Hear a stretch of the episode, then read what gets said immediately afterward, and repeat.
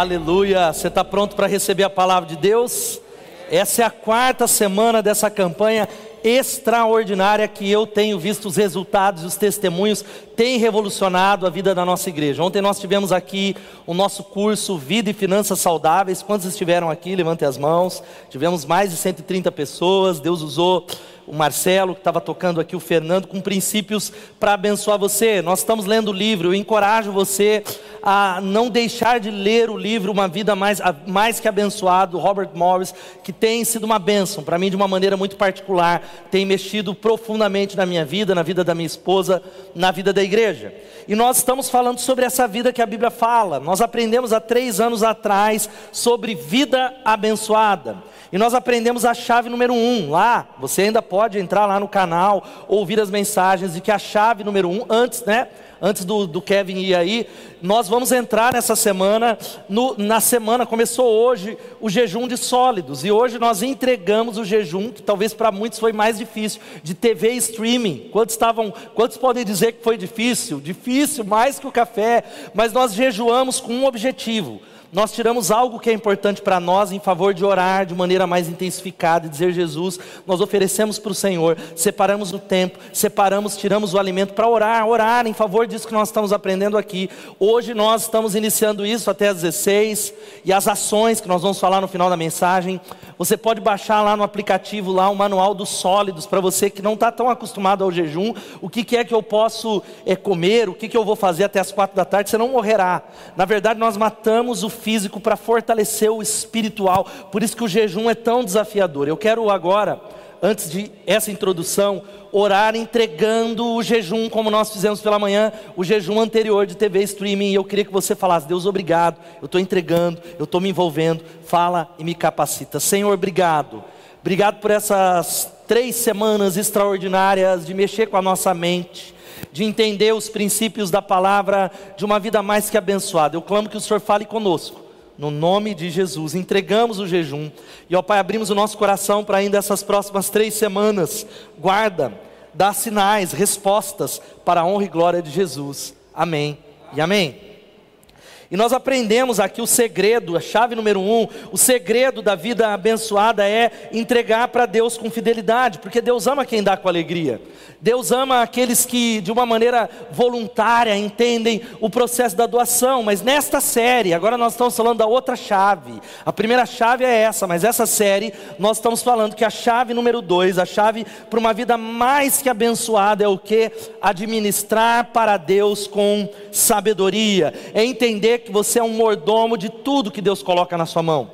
Essa série não é para falar sobre dinheiro, é para falar de você ser um administrador do tempo, da empresa, dos dons, do casamento, dos filhos, do tempo. Deus, Ele empresta todas as coisas, Ele convoca você como um bom administrador, como está lá em Romanos 14, 12, que diz: Assim cada um de nós prestará contas de si mesmo a Deus. Vamos ler isso todos juntos? Haverá um dia em que Deus nos chamará para prestar contas. Ele vai falar e vai dizer: Peterson, o que é que você fez da sua família? Como é que você administrou aquelas coisas que eu coloquei na sua mão? Não importa se é muito ou pouco. Nós estamos aprendendo que aquele que é fiel no pouco é colocado sobre o muito. E algo extraordinário, aí sim, que nós fazemos essa introdução todas as semanas. A vida mais que abençoada se sustenta nessas duas colunas, que está aí: fidelidade tem a ver com entregar para Deus, e sabedoria, que é administrar tudo que possui para Deus. Não é uma ou outra, não é só a número um, não é só a número dois, é o que a Bíblia nos ensina. E como diz o Robert Morris, você tem ouvido isso? Ele fala algo extraordinário que quando você passa a levar realmente a sério sua mordomia financeira e colocar suas finanças em ordem, Deus também vai levar muito a sério a ajuda que ele vai dar a você. A Bíblia vai dizendo se você começa a colocar a sua casa em ordem, a sua vida em ordem, colocando os princípios da palavra, não é apenas conselhos populares, ele também vai levar a sério a ajuda que ele vai dar a você milagres começarão a acontecer, porque nós estamos ouvindo algo aqui que você precisa guardar no coração. Dinheiro é um assunto espiritual. Você pode dizer isso? Dinheiro é um assunto espiritual. Tanto que você já fica incomodado onde você está. Tanto que isso mexe conosco. Dinheiro é um assunto, e como nós temos falado nessas quatro semanas, preste atenção: dinheiro é um teste. Deus e a palavra em Lucas 16, ele está dizendo: se vocês não conseguem administrar, se vocês não conseguem ser fiéis naquelas coisas que são palpáveis, naquelas coisas que são visíveis, naquelas coisas que vão passar, como eu posso confiar a vocês as coisas que são invisíveis? Como eu posso confiar a vocês as coisas que são espirituais? Como eu posso confiar a vocês pessoas? Então o dinheiro é um teste. Agora deixa eu dizer algo para você que talvez você não saiba. E eu, talvez você viu ali o, o esboço completo dessa mensagem. Você já pode baixar aí, ou você que está em casa no aplicativo, ou anotar. A palavra crer na Bíblia, veja só, ela é usada 270 vezes. Quantos acreditam que isso é muita coisa? Diga amém. Por quê? Porque Deus deseja que a gente crê, é o ano da fé. Sem fé é impossível agradar a Deus. A fé é o firme fundamento das coisas que se esperam e a prova das coisas que eu não enxergo. A fé tem a ver com o invisível. Agora veja só, a palavra orar é usada 371 vezes. Por que Deus quer que nós oremos? Essa igreja vai falar muito sobre oração, vai ter momento de oração, vai ter ministério de intercessão, vai ter campanha de oração, porque na Bíblia Deus os chamou a orar. Mas também há uma outra palavra, amor. A palavra amor é usada 714 vezes, porque Deus quer que eu e você aprendamos de verdade a amar, porque Deus é amor. Agora olha aqui para mim, a palavra que vai aparecer aqui, dar. Você sabe quantas vezes é usada na palavra? 2.162 vezes porque Ele quer que aprendamos a ser generosos doadores de tudo que temos, do tempo, dos bens, de tudo que nós temos, nós aprendemos a dividir a nossa casa, nós dividimos porque nós somos semelhantes ao nosso Pai, e a essência do nosso Deus é doação. A Bíblia diz porque Deus amou o mundo de tal maneira que Ele deu. Conta-se uma história extraordinária que se passou na Segunda Guerra Mundial um soldado americano nas, nas ruas de Londres, ele para o seu carro e ele entra dentro de uma padaria e havia milhares e milhares de órfãos nas ruas de Londres naquela época da Segunda Guerra. E aqueles órfãos, ou um órfão especificamente, ele coloca o rosto na vidraça daquela padaria, e cada vez que uma fornada de pães doces e de sonhos era jogada, ele dava um urro muito grande de fome. Aquele soldado encheu um saco de pães e depois de comprar aquilo que ele ia levar para casa, ele abaixa, ele entrega para os meninos e começa a ir embora em direção ao seu carro. O menino corre, bate nas costas dele, diz assim, olha para cima e diz: "Moço, o Senhor é Deus?" Porque Deus amou o mundo de tal maneira que deu. O momento em que nós mais parecemos com Deus é quando nós doamos é quando nós entregamos tudo aquilo que nós temos. A razão, que talvez você está dizendo, está lá em 1 Crônicas 29, 14. Eu queria que você lesse comigo, vamos ler todos juntos? Tudo vem de ti, e nós apenas te demos o que vem das tuas mãos. Essa é a consciência que muda a vida de empreendedor, de pequeno empresário, de dona de casa, do discípulo nós começamos a entender que Ele é o proprietário, é Ele que cuida das minhas coisas, é Ele o dono da provisão, e por isso nós entendemos e por que a, a mordomia é tão importante.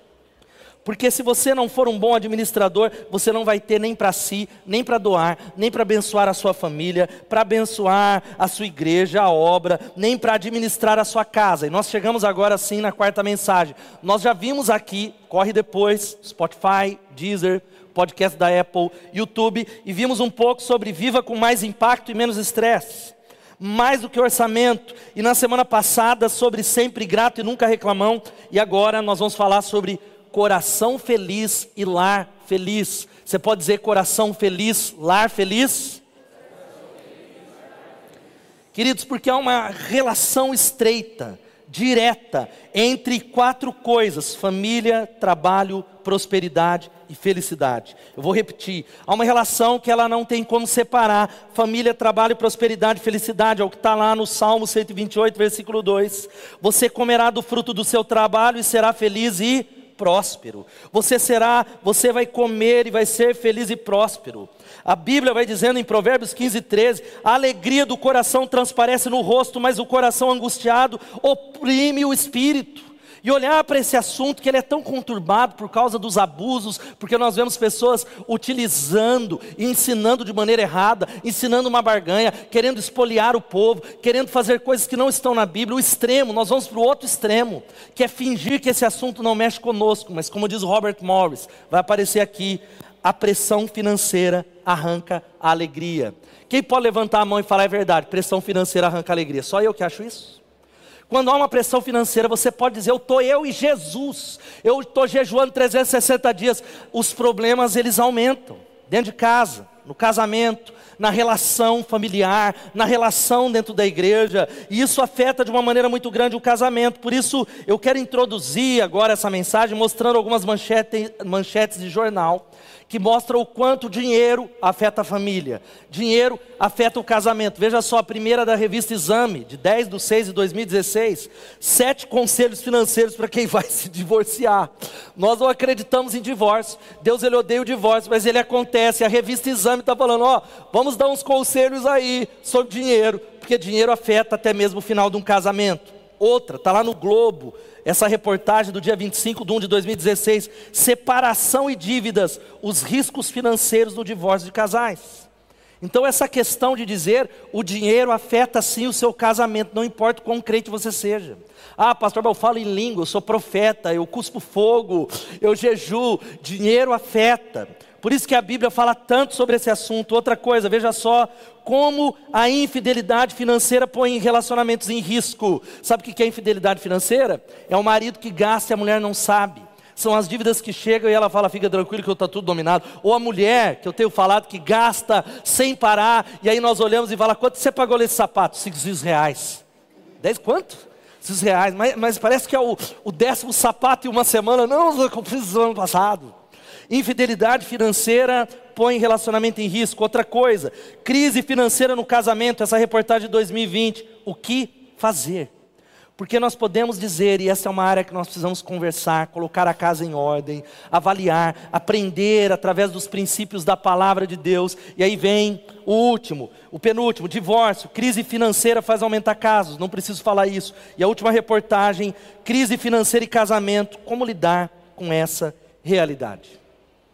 Irmãos, você viu como o dinheiro é um assunto espiritual? Não precisa eu introduzir muito para você que está em casa, e talvez você falou, é verdade, isso aí eu concordo, pastor, dinheiro é um assunto altamente espiritual, por isso você precisa administrar bem todos os seus recursos. Porque se você não administrar bem, e lembra, administrar bem tem a ver com essas duas coisas. Eu começo a ser um bom mordomo, eu começo a crescer nessa área com conselhos os mais variados, porque os filhos das trevas ou os filhos eh, das trevas são mais astutos que os filhos da luz quando se trata de dinheiro. Aprender com isso, mas também debaixo da bênção de Deus, debaixo do favor de Deus. Quem pode dizer amém? Muitas pessoas têm sido abençoadas, nós acreditamos poderosamente nisso. Então, quando você não administra bem, você desestabiliza a sua casa, você desestabiliza você. Não permita que a má administração destrua sua paz, a alegria, a sua casa. Eu quero fazer alguns sábios lembretes nessa noite de algumas personagens da história. Primeiro, Thomas Jefferson. Terceiro presidente dos Estados Unidos, olha o que ele falou: nunca gaste seu dinheiro antes de recebê-lo. Eu acredito muito na sorte e descobri que quanto mais eu trabalho, mais sorte eu tenho, aleluia, eu creio nisso como pastor. Eu acredito muito no que o Thomas Jefferson, um grande discípulo de Jesus, quanto mais eu trabalho, mais sorte eu tenho. Quem pode dizer amém? Amém? Olha o que diz o Will Smith, uma outra coisa: muitas pessoas gastam dinheiro que não têm para comprar coisas que não precisam, para impressionar pessoas que não gostam, que você não gosta, as pessoas não gostam. Status é você comprar alguma coisa, gastar um dinheiro que você nem tem, cartão de crédito, para você comprar algumas coisas que você nem quer para impressionar a sociedade, porque a sociedade diz que o seu valor está naquilo que você tem. A sociedade diz que quanto mais rico você é, mais sucesso você tem, mas a realidade do número de suicídios, de antidepressivos, a realidade das pessoas que estão talvez nos maiores palacetes, estão nos maiores lugares, mas sem paz, é que o dinheiro não traz felicidade. O que traz felicidade é uma vida mais que abençoada, é uma vida onde nós entendemos que prosperidade entra dinheiro também, mas é casamento abençoado, filho abençoado, ministério abençoado, porque ele veio para dar a nós vida abundante. Quem pode dar um glória a Deus?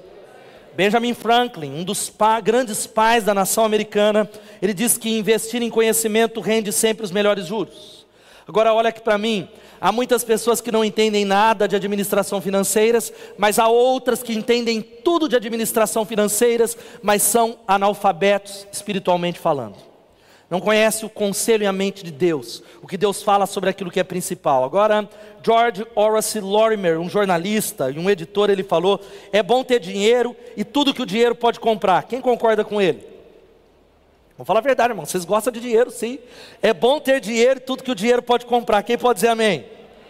Mas ele diz também: é bom fazer um check-up de vez em quando para se certificar de que você não perdeu as coisas que o dinheiro não pode comprar olhar que talvez ganhando dinheiro você perdeu a família, perdeu o casamento, perdeu o tempo e o propósito de Deus. Então atenção, olha o que o Robert Morris diz: uma administração incompetente das finanças causa mais problemas conjugais do que qualquer outro fato isolado. Então não aceite nessa noite a tentação, é uma tentação para todos nós.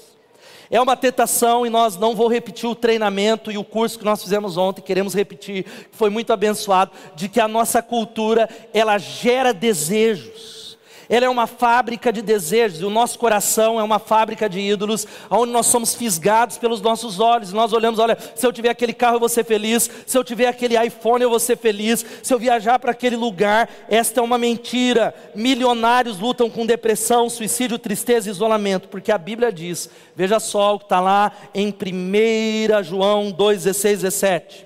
O texto, leia comigo, vamos ler todos juntos? Pois tudo o que há no mundo, a cobiça da carne, a cobiça dos olhos, a ostentação dos bens, não provém do Pai, mas do mundo. O mundo e a sua cobiça passam, mas aquele que faz a vontade de Deus permanece para sempre. Louvado seja o nome de Jesus.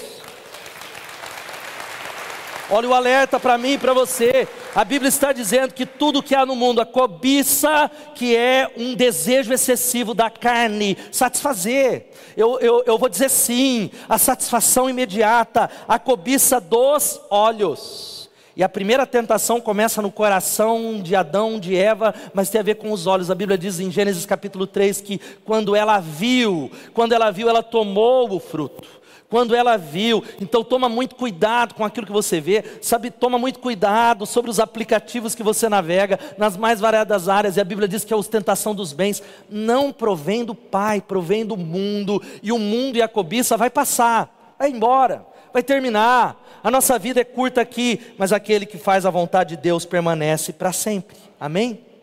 E o texto de Provérbios 27, 20 diz que os olhos do, do homem nunca se satisfazem. E você pode fazer o teste que quando você tenta treinar os seus olhos e, é claro, o seu coração, nós passamos a viver, que é a mensagem daqui duas semanas, em contentamento, felizes, fiéis com aquilo que nós temos, fiéis no pouco, para que Deus olhe para alguém e diga: Eu encontrei alguém fiel no pouco, eu vou colocá-lo sobre o muito. Ali eu achei alguém que conseguiu é, administrar o pouco, ser fiel, colocar os princípios, então eu vou dar mais para ele, eu vou abençoar mais a ele, porque encontrei ali um coração que é um bom administrador, um bom mordomo, não só de dinheiro, essa série não é sobre dinheiro, mas casamento, relacionamento, tempo, saúde, o corpo físico e tantas outras áreas, porque nada pode satisfazer a nossa vida, somente o Senhor Jesus. Queridos, o Robert Morris, e a gente está citando que o livro é dele, ele diz que a capacidade de retardar a gratificação e esperar por algo que desejamos é uma das mais raras da nossa cultura, você pode concordar. Às vezes a gente tem coisas que ele fala, eu quero para anteontem, pastor, é nem para amanhã. Tem algumas coisas que está na minha lista de desejos, que faz dois anos, é agora ou nunca. Eu vou lá comprar com a Fabi aquela viagem, não importa, seja o que Deus quiser esta capacidade. Então eu digo algo para você: não compre nada por compulsão para sua família, compre por oração. Vamos ler essa frase todos juntos?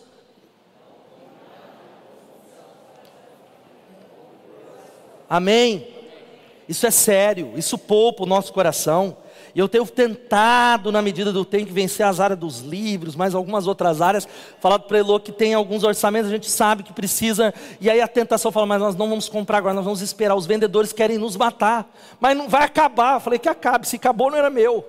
Mas vai, não vai ter mais, se não tiver, não teve. E aí nós passamos o tempo, e muitas vezes nós descobrimos que não é a hora, não é o momento. Deus não quer, não é para aquela temporada. É o que nós falamos que é melhor ter paz do que ter dívida. E sobre finanças, deixa eu abrir um parêntese de dar alguns conselhos. Lidere a sua casa pelo exemplo. Repita e diga assim: Eu vou liderar pelo exemplo. Porque os seus filhos estão observando o que você gasta, o que você valoriza, o que é importante para você. Se igreja é algo importante, ou se é boca, se palavra de Deus, se serviço, o reino de Deus, se as coisas eternas, se você crê na provisão, porque os filhos estão observando e há adultos aqui e essa não é culpa do seu pai, que você vai falar, é meu pai, foi culpa do meu pai, da minha mãe. Mas não, isso explica, mas não justifica, que estão apenas reproduzindo o modelo familiar que receberam. Pais falidos, pais que não eram bons administradores, pais que viviam com uma grande dificuldade nas mais variadas da, áreas da vida, nossos filhos reproduzem, carregam algo que precisa ser quebrado nessa noite no nome de Jesus. Quantos creem nisso? Amém? Agora, o conselho que eu quero dar é que, sendo assim, seja um bom mordomo dos recursos de Deus, porque Ele te entregou para que você e a sua família façam algumas coisas. Em primeiro lugar, sabe qual é? Desfrutar da obediência que semearam. Desfrutar da obediência que semearam. Vamos falar isso todos juntos? Irmãos, olha aqui para mim, existe uma lei da colheita. A Bíblia diz que aquilo que o homem semear, isso ele vai colher. Se você plantar semente de melão, não adianta ir lá para o ministério de intercessão falar, pastor Regivaldo, eu plantei melão, ora para que dê melancia, porque não vai dar melancia. Você pode fazer, é, chamar chuva, fazer campanha, porque existe uma lei natural, mas também uma lei espiritual. Tudo aquilo que nós plantamos. Existem pessoas que aqui estão, que estão vivendo hoje a colheita do ontem. Mas essa palavra não é para trazer derrota, é para dizer: comece a semear sementes poderosas da palavra de Deus hoje. Você pode dizer amém? Sua colheita vai mudar. É o que está lá. Deus deseja que você desfrute da obediência de semear o tempo a vida, os valores, os recursos, aonde nós estamos obedecendo tudo que nós ouvimos da palavra de Deus, tudo que o Espírito nos direciona, aquilo que nós sabemos, nós estamos semeando, semeando a vida na casa de Deus, semeando. Quantos aqui lideram o ministério, célula? Levanta a mão aí, os líderes. Olha, Deus não é injusto para com o trabalho de vocês, Ele não se esquecerá do serviço de vocês. Quem pode dar um glória a Deus? Às vezes parece que ninguém está vendo, parece que ninguém se importa, mas nós estamos plantando sementes que nós vamos colher para a glória de Deus. É o que está lá em Isaías 1, 19 e 20. Se vocês estiverem dispostos a obedecer, que você pode não querer obedecer, Problema seu, você é livre, não há nada que é obrigado dentro da casa de Deus. Comerão os melhores frutos dessa terra, mas se resistirem e se rebelarem, serão devorados pela espada, porque o Senhor é quem fala. Se vocês obedecerem, vão colher, diz a palavra do Senhor. A segunda coisa, sabe qual é? Seja um bom mordomo dos recursos de Deus, porque Ele te entregou para que você possa sabe o que? Você possa abençoar os seus familiares. É a segunda coisa que vai aparecer aqui na tela. Segundo, abençoar os seus familiares. Vamos falar isso? Você fala, eu não, estou fora. Deus deseja que você abençoe a sua família. Deus deseja, mas agora há muitos que eu sei que não têm condições, por um momento, muitas vezes por uma circunstância, por uma circunstância talvez do, de, desse tempo de pandemia, existem circunstâncias, mas eu creio que Deus vai te dar, se você tem administrado a sua vida nos princípios da palavra de Deus, Deus vai honrar você e você será abençoado, você pode dizer amém?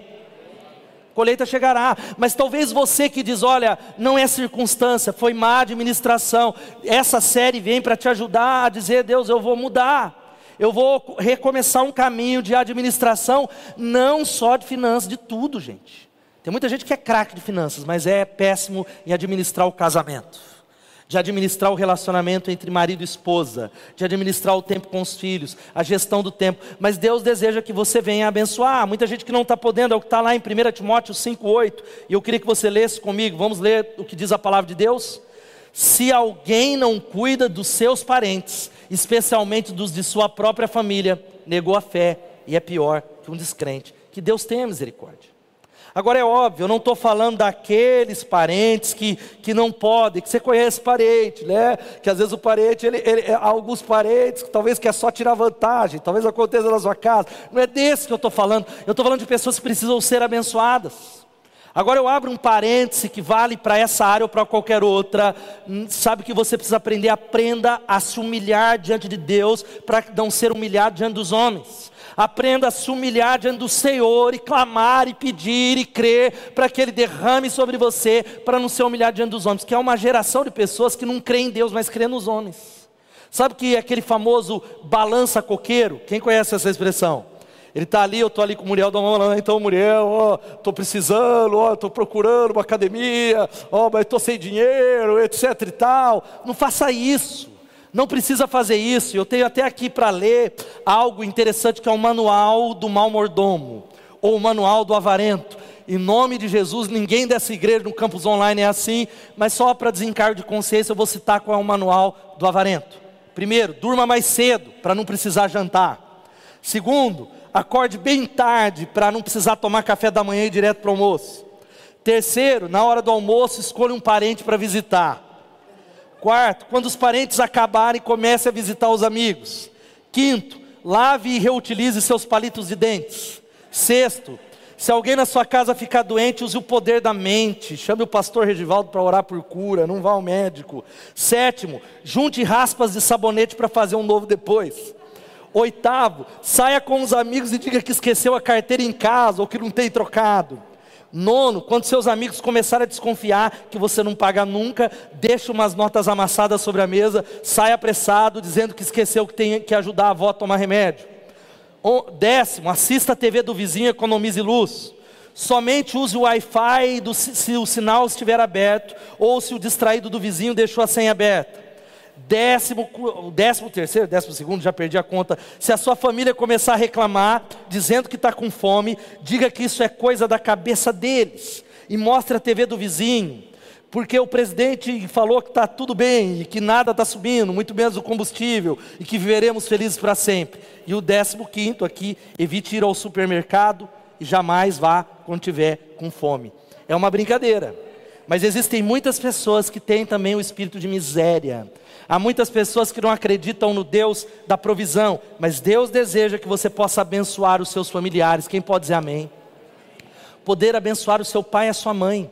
Há muitos, e eu não estou falando por circunstâncias, os pais são abençoadores. Quantos, quantos creem que pai e mãe é bênção aqui? Dá um glória a Deus.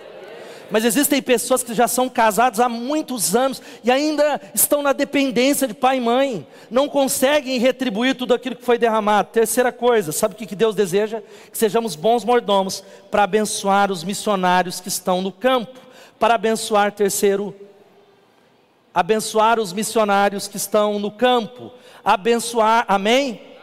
Abençoar os missionários. Hoje a Igreja Batista Bethesda tem pelo menos 16 convênios missionários. Pessoas estão do outro lado do mundo, seja em Uganda, seja em Portugal, seja em Moçambique, seja na China, seja na Moldávia, seja no sertão do Ceará, através dos recursos do povo de Deus, enviando pessoas que estão lá pregando o Evangelho trabalhando com empreendedorismo social. E sabe quem é o responsável para segurar as cordas? Nós, você, cada um de nós. Mas como é que nós vamos fazer isso se nós não temos condições de abençoados? Se nós temos dificuldades nisso. E aí eu abro um, um parêntese para dizer para você: cada crente é um missionário. Você pode dizer cada crente é um missionário? Você é chamado a ser um missionário, mas nem todos são chamados para ir para fora do país. Todos nós somos chamados a pregar o Evangelho, a pregar a palavra, mas quando se trata de missões transculturais, há uma responsabilidade tripla para todos nós, que é orar, contribuir e ir. Vamos falar isso? Orar e ir. Talvez você não vá para sempre, mas preste, coloque talvez com um propósito de fazer uma viagem missionária. É o que está lá em Filipenses 4,18. Olha só, recebi tudo e o que tenho é mais do que suficiente. Estou amplamente suprido. Agora que recebi de Epafrodito os donativos que vocês enviaram, eles são uma oferta de aroma suave, um sacrifício aceitável e agradável a Deus.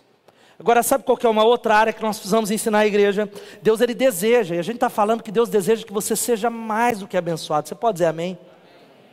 Mais que uma chave seja virada no seu coração, algo extraordinário. A quarta coisa é Deus deseja que você abençoe os irmãos da fé mais necessitados. Diga amém.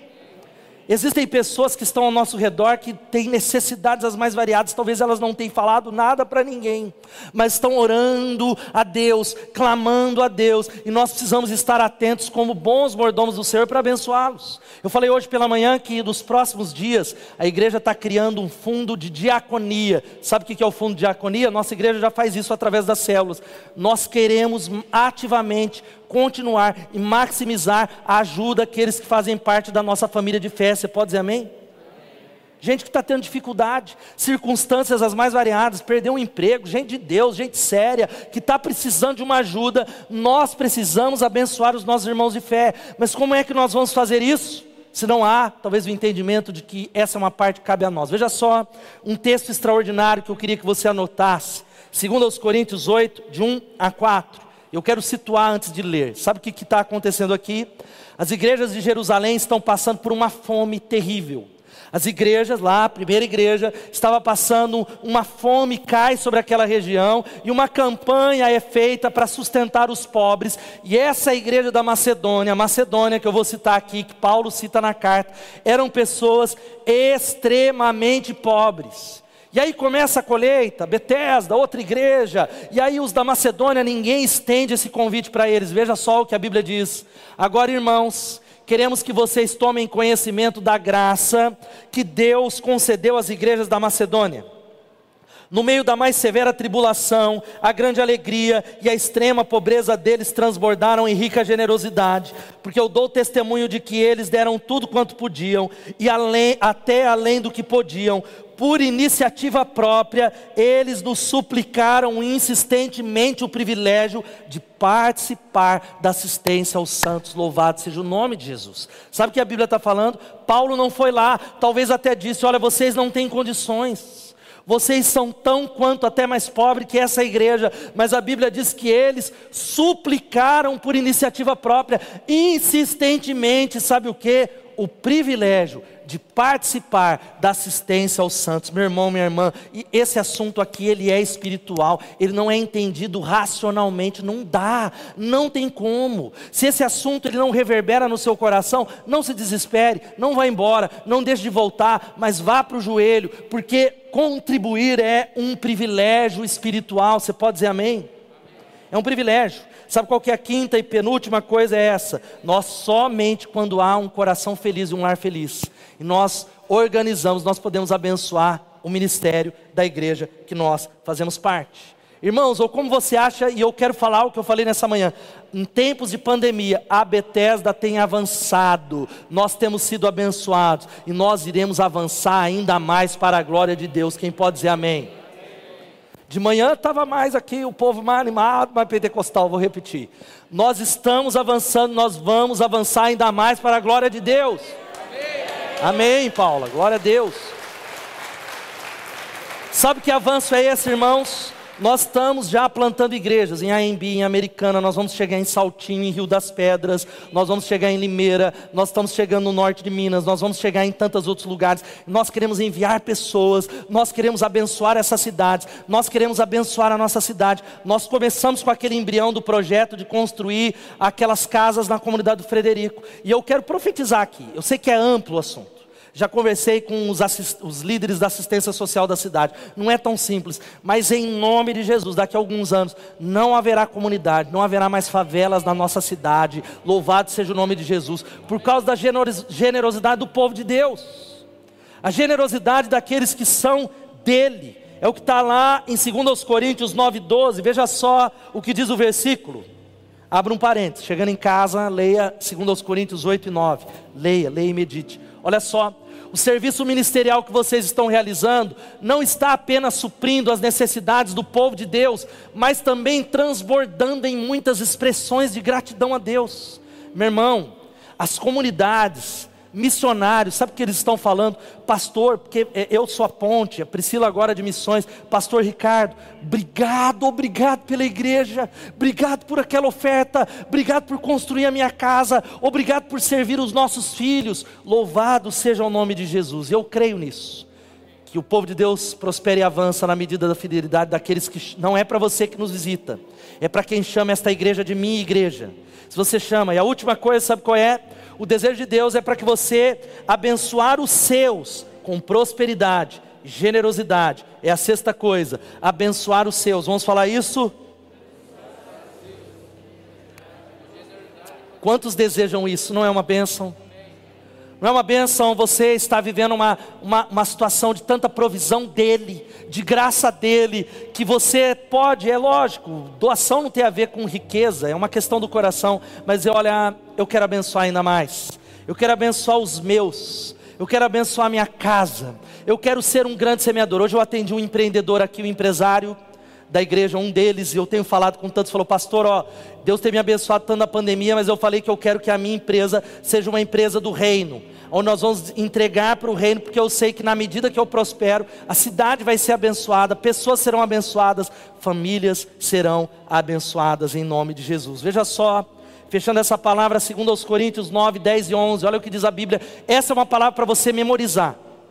Essa é uma palavra, se você não ouviu nada do que eu preguei, uma palavra que é uma promessa para você. Veja só o que diz: aquele que supre a semente ao que semeia, e pão ao que come, também lhe suprirá e aumentará a semente, e fará crescer os frutos da sua justiça. Vocês serão enriquecidos de todas as formas, para que possam ser generosos em qualquer ocasião, e por nosso intermédio, a sua generosidade resulte em ações de graças a Deus Louvado seja o nome de Jesus. Mas eu acho que você não prestou atenção. Volta para mim, Kevin. Olha o que o Espírito Santo está falando para mim e para você. Aquele que supre semente ao que semeia.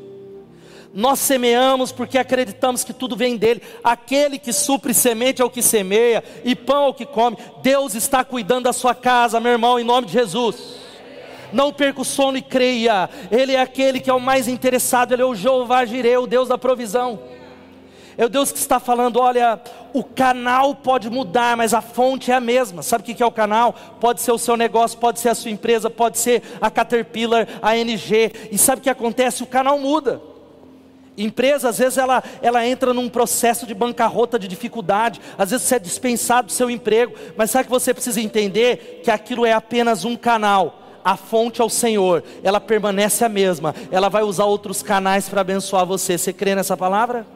E aí a Bíblia está dizendo: aquele que supre semente ao que semeia e pão ao que come, também, veja só, lhe suprirá e aumentará a sua semente e fará crescer os frutos da sua justiça. Sabe o que é? Não é você receber só para ah, para gastar, não. É para que gente seja abençoada para que pessoas sejam abençoadas. Aí nós fechamos novamente o texto. Vocês serão, e eu quero crer que essa é uma palavra para a igreja Batista Bethesda. Vocês serão enriquecidos de todas as formas. Dá um glória a Deus aqui por isso. Você crê, você crê de verdade?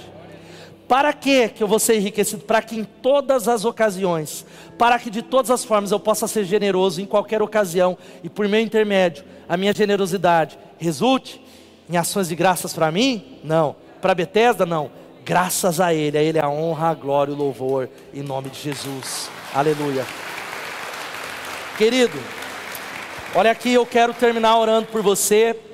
Quando você administra com zelo, prudência, usando princípios da palavra de Deus, entendendo que eu sou um bom mordomo de todas as áreas. Dinheiro é um teste, mas do casamento, da vida espiritual, do tempo gestão do tempo, do meu corpo, que é o templo do Espírito Santo, dos meus dons, das minhas habilidades. Eu sou mordomo, eu não sou proprietário. Sabe o que acontece? Abençoando família, liderança, necessitados. Você é abençoado com prosperidade. Deus supre, aumenta, faz crescer, enriquece de todas as formas, para que não te falte nada e você possa continuar abençoando, porque nós parecemos com o nosso Pai, em nome de Jesus.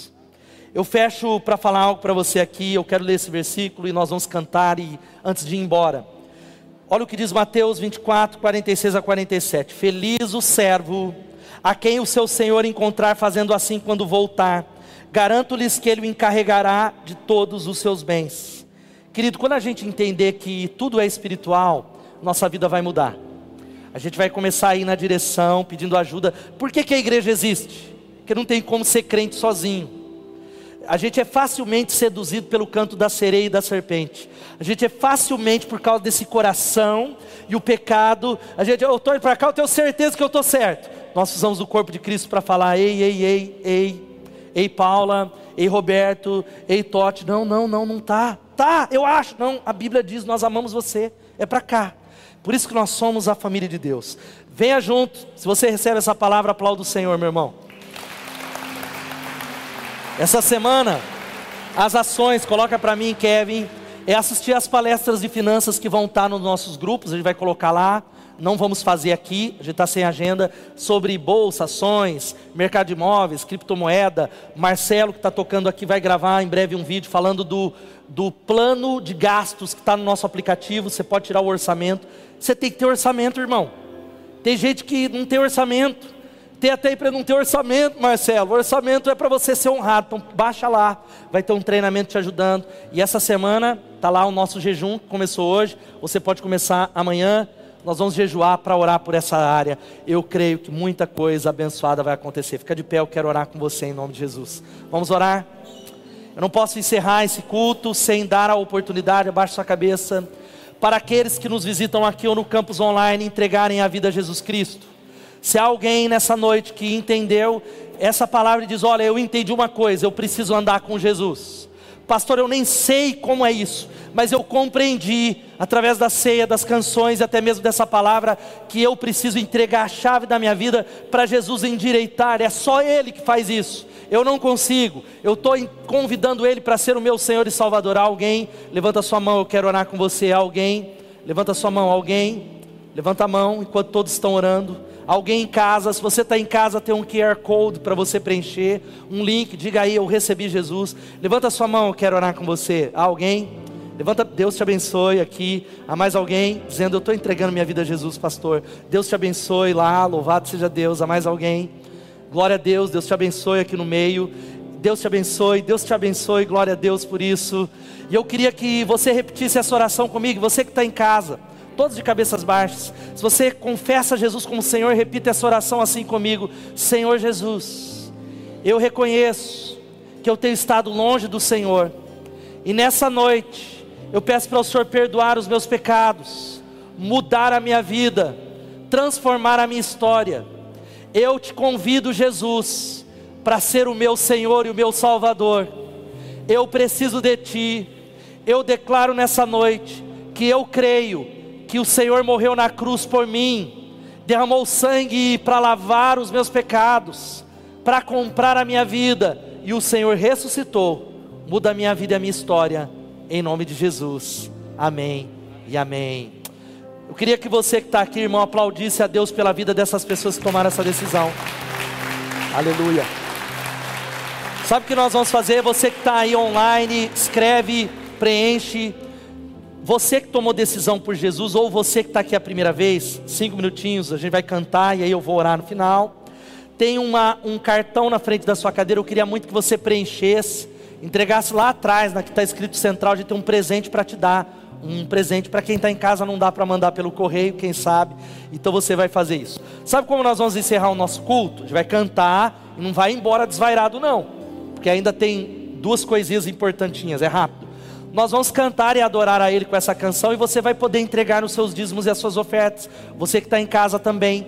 Tem um envelope aí em frente à sua cadeira. Você pode entregar, dizer se é dízimo, se é oferta, se é para o Frederico, se é para ação social. Você pode também usar o cartão de débito ou crédito lá no fundo, ou usar o Pix, que é o CNPJ da igreja, 08802-972, mil contrário 01. Você que está em casa também pode fazer isso da mesma maneira. Nós vamos cantar e adorar, e depois, dois recados, e aí a gente vai para a nossa semana, para o nosso feriado, em nome de Jesus. Vamos adorar a Ele, vamos adorar ao Senhor com muita alegria.